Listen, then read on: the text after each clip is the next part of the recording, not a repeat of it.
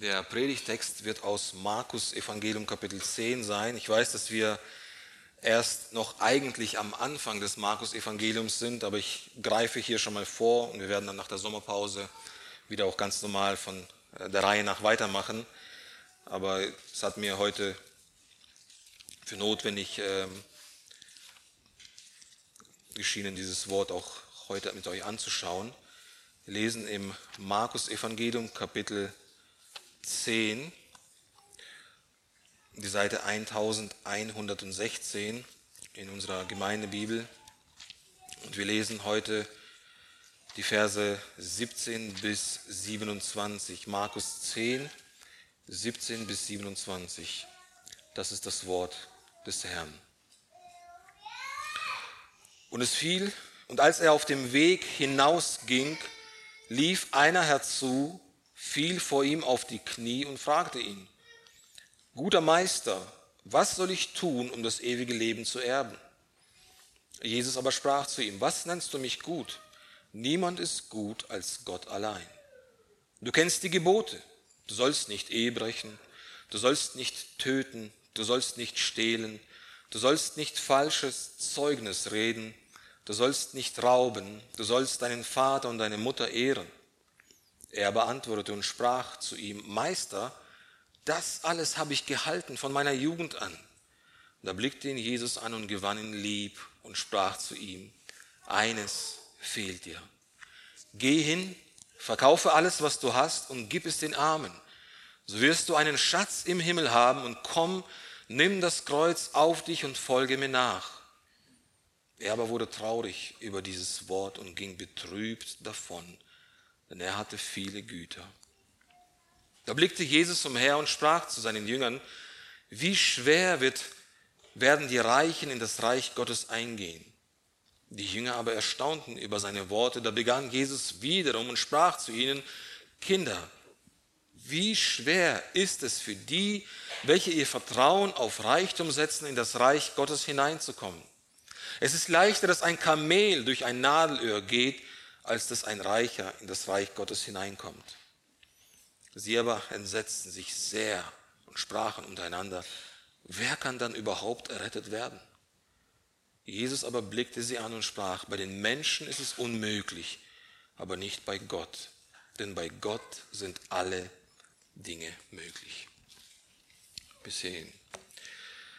Wir sehen hier in dieser Begebenheit einen Menschen, einen jungen Mann, der in die Geschichte als der reiche Jüngling eingegangen ist, der eigentlich ein sehr gutes Ziel verfolgt, oder? Er verfolgt ein gutes Ziel. Das ewige Leben zu erben. Welches Ziel im Leben kann noch wichtiger sein, als das ewige Leben zu erben?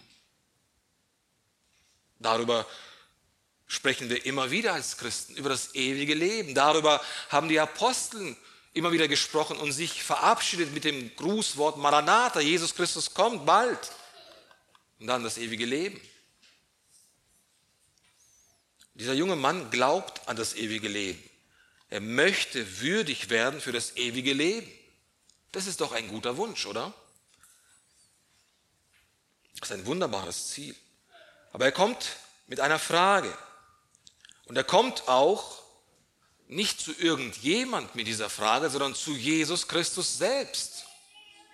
Er kommt zu dem, der die beste Antwort auf diese Frage geben kann. Das ist Jesus Christus selbst. Er ist ewiger, wie wir lesen, Vater. Friedefürst. In Jesaja 9 lesen wir das, Vers 6. Wunderbarer Ratgeber, ewig Vater, starker Gott, Friedefürst. Er kommt aus der Ewigkeit. Er hat keinen Anfang des Lebens. Er ist ewig. Und der reiche Jüngling macht alles richtig. Er kommt zu Jesus mit diesem schönen Ziel, das ewige Leben zu erben. Und alles sieht zunächst gut aus. Aber Jesus, und das zeigt uns nachher der Text, wir werden uns darüber Gedanken machen, entlarvt diesen jungen Mann als einen Perfektionisten. Und deswegen auch das Thema, was ich vorher auch schon genannt habe, das Syndrom des Perfektionisten. Syndrom kann man auch übersetzen mit Erkennungszeichen oder das Wesen des Perfektionisten, ähm, das, was ihn ausmacht. Das Syndrom des Perfektionisten. Und gerade das Wort Perfektionist passt auch heute sehr in unsere Zeit, weil es besonders auch in der Psychologie immer wieder verwendet wird. Wir treffen Menschen, wir haben selbst mit uns äh, immer wieder vielleicht Kämpfe, die über den Perfektionismus gehen. Wart ihr solche Kinder oder habt ihr Kinder, die nach Hause mit einer Schulnote 2 kommen und weinen? Und sie weinen nicht vor Glück. Es ist gut, eine gute Leistung zu verfolgen.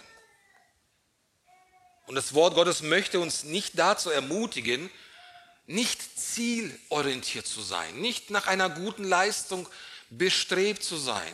Zweifelsohne müssen wir als Eltern auch unsere Kinder immer wieder dazu ermutigen, eine gute Leistung zu bringen, sich anzustrengen, auf das Ziel ausgerichtet zu sein, damit sie auch wirklich zum Ziel kommen. Wir möchten ihnen immer wieder vielleicht praktische Hilfestellungen geben, vielleicht irgendeine Strategie erarbeiten, das dem Kind hilft. Deswegen gibt es Karteikarten, wo man lernen kann. Dann gibt es bestimmte Lerntypen. Äh, einer, der immer schreiben muss, zum Beispiel so wie ich einer bin, der dann etwas lernen kann, nur wenn er schreibt. Einer, der das fotografische Gedächtnis hat, den ich immer beneidet habe. Und so weiter. Aber wir ermutigen und auch in der Welt gibt es sehr gute Werkzeuge, um eine gute Leistung zu verfolgen und sie auch zu bringen. Das ist nicht etwas gegen das Wort Gottes gerichtet. Aber es geht hier in diesem Text um Menschen, die Perfektionisten sind. Das heißt, sie möchten nicht nur einfach eine gute Leistung bringen, sondern sie leben für eine gute Leistung. Und wenn dieser Mensch hier oder dort diese Leistung nicht erbracht hat, dann war es ein schlechter Tag. Du kennst doch solche Aussagen wie, so etwas darf nicht mehr passieren. Eine Mutter passt auf ihr Kind auf und schaut einen Moment nicht hin. Das Kind fällt hin, hat eine Beule und der Tag ist gelaufen. Das hätte nicht passieren dürfen. Sie ist gereizt, die Mutter ist gereizt und hat sich vorgenommen, das Kind jetzt noch mehr zu behüten, noch mehr die Hindernisse, die sie sieht, aus dem Weg zu räumen. Dass, es, dass so etwas nie wieder passiert. Oder ein Mann, musste immer, ich muss immer wieder einen Mann beobachten oder ähm, ja, das ist immer so, wenn ich am Tisch sitze und über, ähm, aus dem Fenster rausschaue, dann kann man es einfach nicht verfehlen, wie ein Mann, der mit einem Auto ankommt, die Garage öffnet, sein Auto reinfährt und dann steigt er mit seiner Frau aus der Garage aus, oder aus dem Auto aus, laufen raus, die Frau geht schon mal vor in die Wohnung und er bleibt stehen. Und bleibt die ganze Zeit stehen. Und ich habe immer mich gefragt, wieso steht er immer und seine Frau geht schon voraus? Und was, was ist sein Ziel? Und irgendwann mal, weil es immer wieder so geschieht, habe ich dann gemerkt, okay, er wartet, bis die Garage zugeschlossen ist. Das ist ein automatisches äh, Garagentor. Und er wartet wirklich, bis die Garage unten ganz angekommen ist und erst dann läuft er los. Und das ist ja nicht schlimm. Ich meine, gerade bei uns Männern, ähm, die wir eigentlich so dazu veranlagt sind, ähm, alles unter Kontrolle behalten zu wollen. Aber viele sind auch in diesem Bereich Perfektionisten. Sie haben solche Zwänge. Sie müssen immer wieder Dinge kontrollieren. Und so kann es sein, dass dieser Mann eines Tages vergisst, weil seine, vielleicht jemand, irgendjemand hat ihn ähm, gerufen oder er hat einen eiligen Termin. Er bleibt eben nicht stehen, vergisst den Knopf zu drücken, die Garage zuzumachen, läuft in die Wohnung. Am nächsten Tag schaut er, die Garage ist offen und sein Tag ist gelaufen. Solche Menschen gibt es und wir kennen selbst persönlich solche Menschen. Und sie machen sich Gedanken, wie konnte das nur passieren? Und sie überlegen sich eine Strategie, dass so etwas nie wieder passiert. Es sind, solche Menschen neigen eben zum Perfektionismus. Perfektionisten versuchen auch die Schuld, wenn möglich, auf andere abzuwälzen. Die Frau, die vielleicht einen Moment nicht auf ihr Kind geachtet hat, dass es eine Beule bekommt, versucht vielleicht den Grund bei ihrem Mann zu suchen. Hättest du nicht acht deine so wichtigen Telefonate geführt und wärst du hier, dann hätte das nicht passiert. Wo kennen wir das in der Bibel? Von Martha, oder? Martha war eine solche Person. Sie hat immer geschaut, dass alles perfekt ist. Wenn Jesus kommt, alles muss ordentlich sauber sein, das Essen muss zubereitet werden, alles muss so sein, wie es, damit wir einen guten Ruf haben. Und genau diese Frau läuft Jesus entgegen, als ihr Bruder gestorben ist und sagt, Herr, wärst du hier gewesen, dann wäre das nicht passiert. Martha war so eine, so eine Frau, die dazu geneigt hat, perfektionistisch zu sein. Der Mann, der wird vielleicht seine der seine Garagen äh, vergessen, vergessen hat zuzumachen, wird vielleicht seine Frau beschuldigen und sagen, hättest du mich nicht gedrängt, schnell nach Hause zu kommen, so wäre ich hier äh, nicht geeilt und ich hätte den, das Garagentor zugemacht. Was geht eigentlich einem Perfektionisten vor? Er hat hohe Ansprüche. Und hier müssen wir verstehen, es gibt unterschiedliche Schwerpunkte. Es gibt Perfektionisten, die einen hohen Anspruch an sich selbst haben. Das heißt, sie haben einen Maßstab und diesen Maßstab setzen sie an, an sich selbst und versuchen, diesem Maßstab gerecht zu werden. Und dann gibt es Perfektionisten, sie sind abhängig von anderen Menschen. So ist es auch zum Beispiel hier bei diesem reichen Jüngling. Er versucht, dem Maßstab von anderen Menschen gerecht zu werden. Das sind zum Beispiel solche Menschen, die Menschenfurcht haben die immer sich darüber Gedanken machen, was wird er jetzt über mich denken? Wird er mich jetzt so annehmen, wie, äh, weil er das gesehen hat, diesen Fehler bei mir? Vielleicht habe ich nicht rechtzeitig geschafft zu kochen. Vielleicht habe ich nicht rechtzeitig, rechtzeitig geschafft aufzuräumen. Was werden die Menschen über uns denken? Das sind Perfektionisten. Und ein Perfektionist, er hat nicht nur den Maßstab, den er an sich selbst legt, oder er folgt nicht oder versucht nicht den, den Maßstab zu folgen, den, den die Menschen ähm, legen und er versucht dem Maßstab gerecht zu werden, sondern er hat gleichzeitig auch diesen Maßstab, den, den er für sich selbst hat, auch für die anderen Menschen. Und deswegen wird er auch herausgefordert, wenn die anderen diesem Maßstab nicht gerecht werden. Und gleichzeitig ist ein Perfektionist ein sehr unglücklicher Mensch. Warum? Denkt an dieses Bild mit der Kugel. Er schafft es ja nicht, in allen Bereichen perfekt zu sein. Wir Menschen sind vergesslich. Wir Menschen neigen dazu, Fehler zu machen. Wir Menschen neigen dazu, schwach zu sein, müde zu sein und einfach, in, in, indem wir abhängig sind von Dingen, die wir nicht kontrollieren können. Und letztendlich sind wir alle abhängig von Gott, der die Kontrolle hat. Und auch Jesus spricht zu den Perfektionisten, die versuchen mit ihrem Kontrollwahn ihrem Leben auch nur eine Elle von ungefähr 46 Zentimeter hinzuzufügen. Und Jesus sagt, mit, ihrem, mit eurem Sorgen, mit eurem perfektischen Handeln könnt ihr nicht mal eine Elle eurer Lebenslänge hinzufügen. Und was ist das größte Problem für einen Perfektionisten? Er versucht zur Vollkommenheit zu gelangen, die außerhalb von Christus liegt. Das größte Problem für einen solchen Menschen ist es, das Evangelium von Christus anzunehmen. Und genau darüber handelt unser Text. Schaut mal, mit welchem Herzen der reiche Jüngling zu Jesus kommt. Vers 17.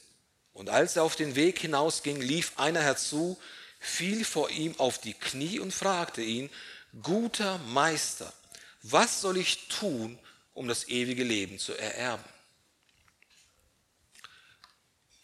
Habt ihr gemerkt, mit welcher Einstellung er zu Jesus kommt? Er sagt, er fragt nicht, wie kann ich das ewige Leben erben, sondern er sagt, was muss ich tun? Das heißt, er hat schon in sich, in seinem Denken, in seinem Denksystem eine Annahme, dass das ewige Leben durch etwas, was ich tun muss, erlangt werden kann. Und schaut mal, wie auch Jesus Christus anspricht, guter Meister. Das heißt, er sieht Jesus nicht als den Sohn Gottes. Er sieht Jesus nicht als den Messias, als denjenigen, der gekommen ist, um Sünder zu retten. Er nennt ihn gut. Das heißt, er kommt mit einer Einstellung, dass er gut ist und er nennt auch Jesus gut. Das heißt, in seiner Weltanschauung gibt es Menschen, die gut sind. Und hier schauen wir, wie Jesus diesen reichen Jüngling mit Liebe in die Seelsorge nimmt. Er konfrontiert ihn erstmal mit, einem, mit seinem Problem und sagt im Vers 18, Jesus aber sprach zu ihm, was nennst du mich gut? Niemand ist gut als Gott allein. Und hier spricht er genau dem der Weltanschauung diesen reichen Jünglings entgegengesetzt. Er denkt, ich bin gut. Er denkt, dieser gute Lehrer, von dem er dachte, er, er wusste ja nicht, dass es Jesus Christus ist, dass es der Sohn Gottes ist. Und deswegen dachte er, dieser Lehrer ist auch gut. In seiner Weltanschauung gibt es gute Menschen. Und Jesus tritt dem entgegen und sagt, niemand und auch nicht du selbst bist gut als Gott allein. Wir haben vor, als wir über den Perfektionisten gesprochen haben, uns auch darüber unterhalten, dass eben der Perfektionist den Maßstab von anderen Menschen gerecht werden möchte. Das heißt, das, was die Menschen für gut heißen, das möchte ich erfüllen. Und was ist mein Motiv? Was ist mein Beweggrund? Dass diese Menschen mich dann akzeptieren, mich anerkennen, mich loben und mich auf den Podest stellen und so weiter. Und dann fühle ich mich gut. Und Jesus konfrontiert ihn weiter mit seinem Problem. Sein Leben von diesem reichen Jüngling hing ab von den Meinungen der Menschen. Das zeigt uns der Text. Weil Jesus ihm hier genau die Gebote erwähnt. Er erwähnt ihm nicht alle Gebote, sondern genau die Gebote, die im Umgang mit anderen Menschen zu tun haben. Er sagt im Vers 19, du kennst die Gebote.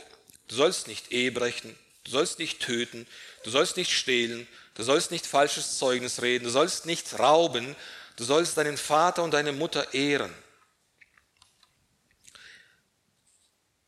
Das Ziel von diesem reichen Jüngling war es stets, die Note 1 von seinen Mitmenschen zu bekommen.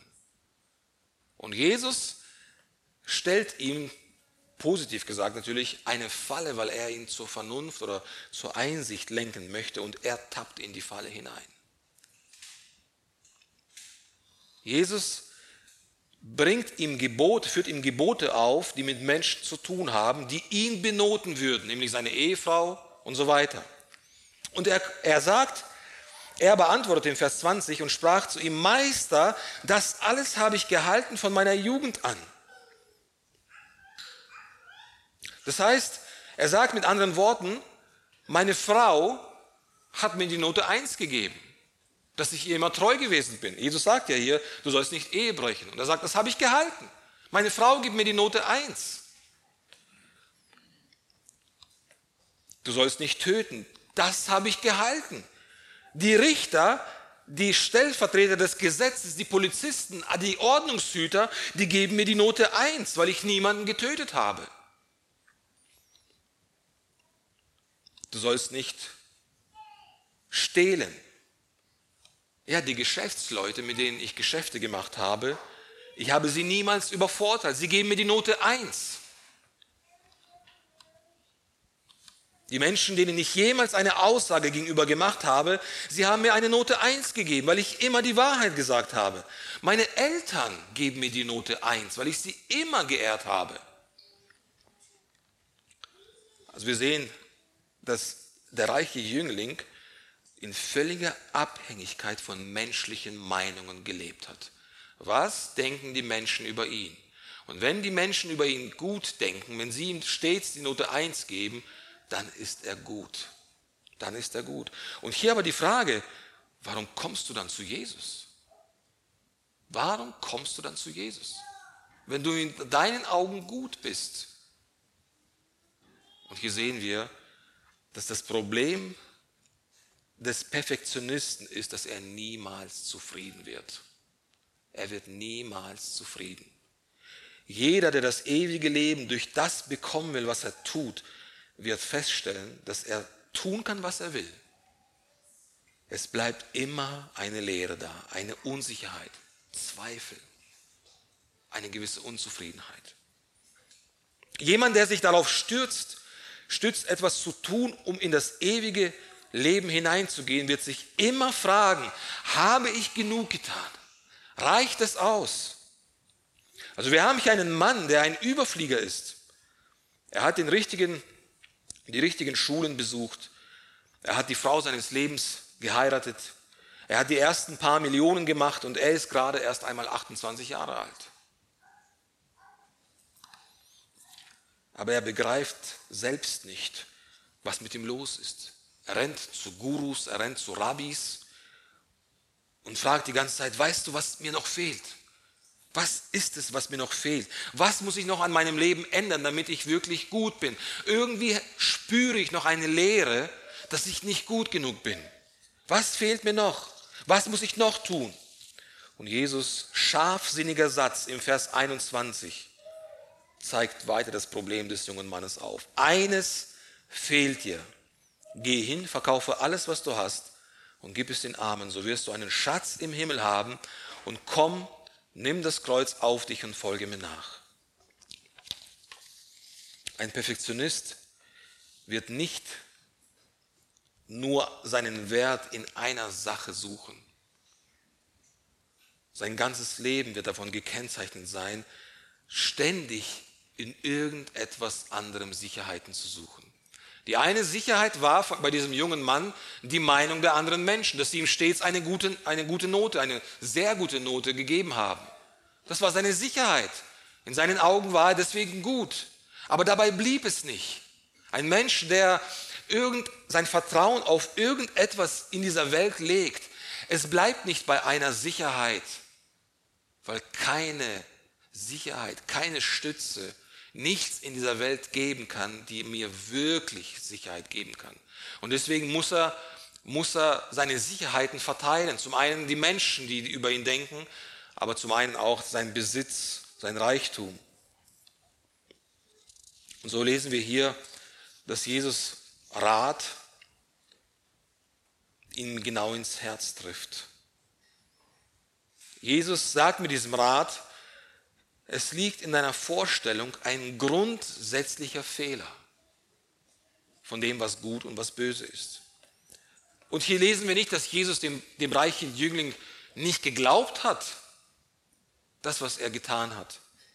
Wir lesen im Gegenteil, dass er ihn sogar lieb gewinnt.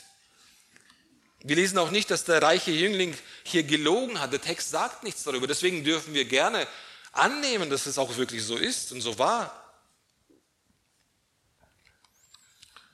Aber er sagt ihm, was, dass ihm eben noch eines fehlt. Und damit zeigt er, dass ihm alles fehlt.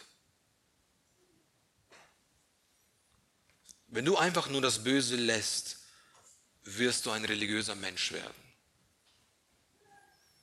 Wenn du wirklich ewiges Leben willst, wenn du eine wirkliche Beziehung zu Gott haben willst, wenn du dieses bohrende Gefühl loshaben willst, was fehlt mir noch? Was muss ich tun? Dann musst du deine Einstellung zu den Gaben und deinen Erfolgen ändern. Menschen sind dazu geneigt, ihren Status, ihren Wert ständig von dem, was sie haben, was sie tun, von ihrem Erfolg zu messen. Dann musst du nicht nur das Böse lassen, sondern du musst die Art, wie du das Gute in deinem Leben benutzt, ändern. Warum tut ein Christ Gutes in seinem Leben? Weil er dadurch gut werden kann? Nein, er benutzt das Gute nicht um gut zu sein. Das ist genau das, was der reiche Jüngling hier tut. Die, die guten Gesetze Gottes, von dem Paulus sagt, das Gesetz ist gut. Von dem Jesus sagt, meint nicht, dass ich gekommen bin, das Gesetz aufzulösen. Aber er nimmt dieses gute Gesetz und missbraucht es, um dadurch, nämlich indem er das erfüllt, gut zu sein. Und nicht aus Liebe zu Gott. Nämlich, das ist genau das Motiv oder der Grund, warum ein Christ, der an Christus glaubt, der aus Gnaden errettet ist, das Gesetz erfüllt oder dem Gesetz nachläuft. So wie David jetzt sagt, dein Gesetz ist für mich süßer als Honig. Aber er tut es nicht, um gut zu sein, sondern er tut es, weil er Gott liebt. Aus Dankbarkeit, aus Liebe zu Gott. Aber es ist Fakt, dass jeder Mensch auf seine Art und Weise die Defizite, die jeder von uns in seinem im Leben hat, versucht anzugehen und irgendwie auszugleichen. Die einen versuchen aus ihrem Reichtum spirituelles Kapital zu schlagen, damit das Loch der inneren Armut gefüllt wird. Es gibt viele populäre Leute, sie versuchen ja, religiös zu handeln, sie versuchen Waisenkindern zu helfen, in Afrika oder irgendwo anders. Sie versuchen etwas Gutes zu tun, um das Loch ihrer Armut in ihrer Seele zu füllen und sich dadurch besser zu fühlen. Andere versuchen sich äußerlich schön zu machen, um sich innerlich nicht mehr hässlich zu fühlen. Die anderen versuchen, die Anerkennung bei den Nächsten zu suchen, die Akzeptanz bei dem Nächsten zu suchen, die Annahme bei dem Nächsten zu suchen, weil sie innerlich spüren, dass sie von Gott durch ihre sündige Natur abgewiesen sind. Und sie versuchen das irgendwie auszugleichen. Das Loch, das innere Loch in unserer Seele muss gefüllt werden. Und so versucht jeder Mensch auf die eine oder andere Weise das Loch zu fühlen. Egal wie einer diese Mängel auszugleichen versucht, es ist immer das gleiche Ziel. Gott und anderen Menschen vorzuweisen, schau, was ich alles getan habe, ich bin gut. Der reiche Jüngling hat von allen seinen Mitmenschen die Note 1 bekommen. Und er ist mit dem Ziel zu Jesus gekommen, um auch von ihm die Note 1 zu bekommen. Mit Jesus ist ihm bestätigt, du bist gut. Aber Jesus sagt, niemand ist gut als Gott allein. Und damit zeigt er ihm, dass er in seinem perfektionistischen Denken gefangen ist und aus diesem Teufelskreis nur rauskommen kann, wie Jesus es sagt in Vers 27, bei den Menschen ist es unmöglich, aber nicht bei Gott, denn bei Gott sind alle Dinge möglich. Was Jesus hier auch deutlich macht, ist, wenn wir auf unsere Leistungen oder auf unseren Besitz setzen, entfremden wir uns von Gott.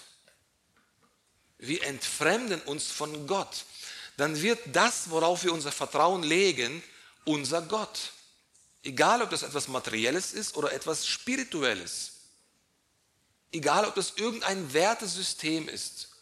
Ob das auch Dinge sind, die die Bibel gut heißt, gute Werke oder sonstiges, was die Bibel gut als gut nennt. Aber wenn das es zu, zu unserer Grundlage wird, weshalb wir zur Ruhe gekommen sind, dann entfremden wir uns von Gott. Wir kommen nicht näher zu Gott, sondern wir entfernen uns von Gott. Der reiche Jüngling hatte eigentlich alles. Jedes Zumindest mal in seiner eigenen Perspektive. Aber Jesus macht ihm deutlich, dass er Jesus nicht hatte und damit hatte er nichts. Und deswegen sagt Jesus, bist du wirklich bereit, alles zu verlieren, um, um mich zu haben und damit alles zu gewinnen? Genau das sagt Jesus hier mit dem Vers 21. Eines fehlt dir, geh hin, verkaufe alles, was du hast und gib es den Armen, so wirst du einen Schatz im Himmel haben und komm, nimm das Kreuz auf dich und folge mir nach. Und wir sehen, dass der reiche Jüngling genau das bestätigt, was in seinem Herzen schon immer war. Er wollte von Jesus nur die Note 1 bekommen, er wollte nicht Jesus bekommen. Und damit hatte er Jesus nicht und damit hatte er nichts.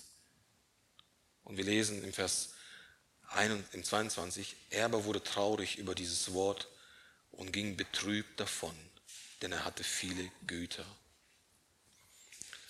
Dieses Wort betrübt, er ging betrübt davon, verwendet Matthäus in Bezug auf Jesus, als er im Garten Gethsemane war und betete, kurz vor seiner Kreuzigung.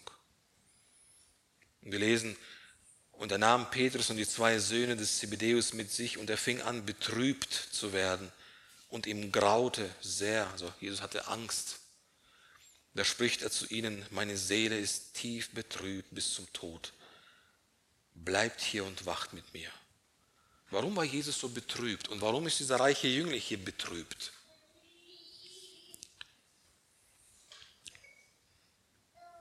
Jesus war betrübt, weil er im Begriff stand, den Verlust aller Verluste zu erleiden, seinen Vater zu verlieren, sich von seinem Vater verlassen zu sein. Das war seine Freude des seines Lebens. Er sagt, meine Speise war es, den Willen des Vaters zu tun. Jesu Mission war nicht einfach nur die Errettung. Das war natürlich auch ein Ziel gewesen, die Errettung von Sündern, aber in diesem Ziel verfolgte er das Hauptziel. Und welches war es? Das spricht er im, in dem hohen priesterlichen Gebet in Johannes 17, dass er den Menschen den Vater kundgetan hat.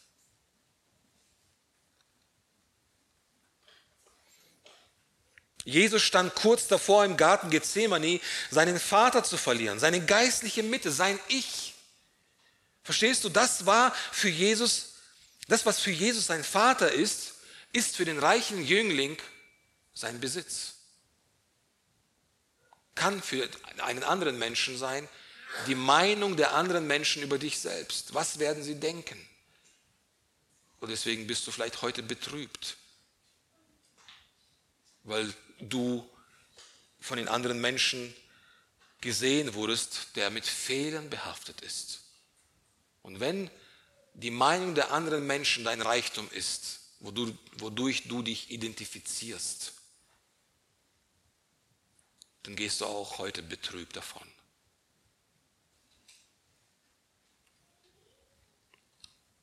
Der Reichtum war des reichen Jünglings seine Identität. Sein Geld zu verlieren bedeutet, sein Ich zu verlieren.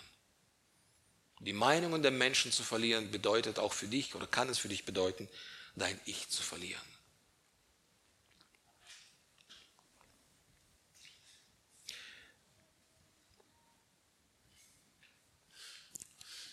Es ist das eine, an Gott als Vorbild oder als an eine höhere Macht zu glauben. Aber es ist etwas ganz anderes, an Gott als einen persönlichen Erlöser zu glauben. Denn wenn Gott dein Erlöser wird, dann musst du das aufgeben, was du bisher als deinen Erlöser gehabt hast. Egal was es ist, spirituell, materiell. Vielleicht waren es bei vielen Eltern die Kinder, bei vielen Kindern die Eltern und so weiter. Jesus hat einmal gesagt, ihr könnt nicht zwei Herren dienen. Entweder er wird dem einen, dem einen dienen und den anderen verachten, oder er wird dem einen anhängen und den anderen hassen. Ihr könnt nicht Gott dienen und dem Mammon. Das funktioniert nicht. Um alles zu besitzen, müssen wir alles verlieren. Auch so ironisch es klingen kann, aber das ist die biblische Wahrheit. Genau darüber spricht auch Jesus. Er spricht ja hier und komm, nimm das Kreuz auf dich und folge mir nach. Und in Matthäus 16 sagt Jesus, dass das nicht etwas Trauriges ist, das Kreuz auf sich zu nehmen und sein Leben an Jesus zu verlieren, sondern das ist das wahre Glück. Denn wer sein Leben verliert, um meinetwillen, der wird es finden. Das ist das wahre Leben, um das es geht. Und genau das missversteht dieser, dieser reiche Jüngling und er wendet sich seinem wahren Erlöser zu sein Besitz. Er geht betrübt davon. Verstehst du, das Problem des reichen Jünglings war nicht sein finanzieller Wert. Es ist keine Sünde, reich zu sein. Hiob war seinerzeit der reichste Mann von Osten. Aber es war sein moralischer Wert. Er hat in dem Reichtum seinen Gott gesehen. Und sein Herz hing daran. Und das brachte ihn zu der Annahme, dass er die Gnade Gottes nicht braucht. Er kam ja zu Jesus mit der Meinung, dass er gut ist. Wenn ich meine persönlichen Verdienste vor Augen habe, meine moralischen Werte, dann wird es mich daran hindern, das Kreuz zu ergreifen. Aber wie vermeiden wir diese Falle eines anderen Erlösers als Jesus zu haben oder zu dienen? Jesus spricht beim reichen Jüngling nicht einfach so darüber, wie schwer es solchen wird, gerettet zu werden. Das Geld ist, traditionell gesehen, ist das Geld eines der häufigsten Erlöser der Menschen.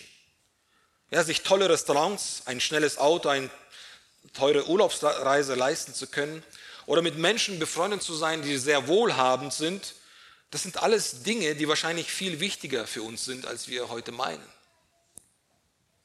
Aber die materiellen Dinge sind nicht, ja, sind nicht böse in sich, aber wenn sie zum Maßstab unserer Werte werden, werden sie uns von Gott letztendlich trennen. Und Jesus gewann den reichen Jüngling lieb, nochmal Vers 21. Da blickte ihn Jesus an und gewann ihn lieb und sprach zu ihm und so weiter. Ist dir aufgefallen, dass gerade Markus darüber spricht? Diese Geschichte vom reichen Jüngling geht auch, wird auch in anderen Evangelien erzählt. Aber hier besonders Markus deutet darauf hin, dass Jesus ihn lieb gewinnt. Warum gewinnt Jesus ihn lieb? Weil er so gut war? Weil er vielleicht gute Dinge erfüllt hat im Leben? Ich glaube, Jesus war natürlich generell immer mit Liebe erfüllt, aber es wird selten extra erwähnt, dass Jesus jemanden lieb gewonnen hat, wie hier. Es war etwas Besonderes. Und ich glaube, Jesus identifiziert sich hier in einer bestimmten Weise mit diesem jungen Mann. Jesus war zu der Zeit wahrscheinlich etwa so gleich alt wie dieser reiche Jüngling. Jesus war auch ein reicher junger Mann, oder? aber viel reicher als dieser, junge, als dieser Jüngling. Von Ewigkeit her hat er in der unfassbaren Herrlichkeit, Fülle, Liebe und Freude der Dreieinigkeit gelebt. Jesus ist der wahre reiche Jüngling. Und so geht die Geschichte vom wahren reichen Jüngling, äh, vom reichen Jüngling eigentlich um Jesus. Er ist nämlich der wahre reiche Jüngling. Er ist der wahre reiche Jüngling, der alles verkauft hatte, um uns arme Menschen zu erkaufen. Aber damit nicht genug, nicht, dass Jesus all seine Herrlichkeit aufgegeben hat. Er hat restlos alles samt seinem Leben verlassen, um uns zu erlösen. Verstehst du, wenn Jesus dir sagt, eins fehlt dir noch, dann denke daran, dass er genau das getan hat. Das, was Jesus von diesem reichen Jüngling verlangt, das ist nichts Neues. Während er das zu ihm sagt, hat er selbst als der wahre reiche Jüngling dies schon längst getan. Er hat seinen Reichtum verlassen. Wir lesen im Korintherbrief, denn er wurde um unseretwillen, er der reich war, wurde um unseretwillen arm, damit wir in ihm reich würden. Er hat alles aufgegeben, um zu dir zu kommen. Und er verlangt von uns nichts, was er selbst nicht schon längst getan hat. Wenn du einmal begriffen hast, dass Jesus der wahre reiche Jüngling ist, wird das deine Einstellung zu diesem Leben, zum Besitz, zu allem, was ein Mensch als wertvoll erachtet, von Grund auf verändern. Wenn das Opfer von Jesus dein Herz zum Schmelzen bringt, dann wird alles Wertvolle in dieser Welt seine Macht über dich verlieren. Im Evangelium, im Verständnis über das Evangelium. Und wie kann Jesus für dich herrlich und zu einem Schatz werden? Indem du dich mit ihm beschäftigst, indem du über ihn nachdenkst, indem du über ihn sprichst, indem du zu ihm betest und dich mit ihm erfüllst.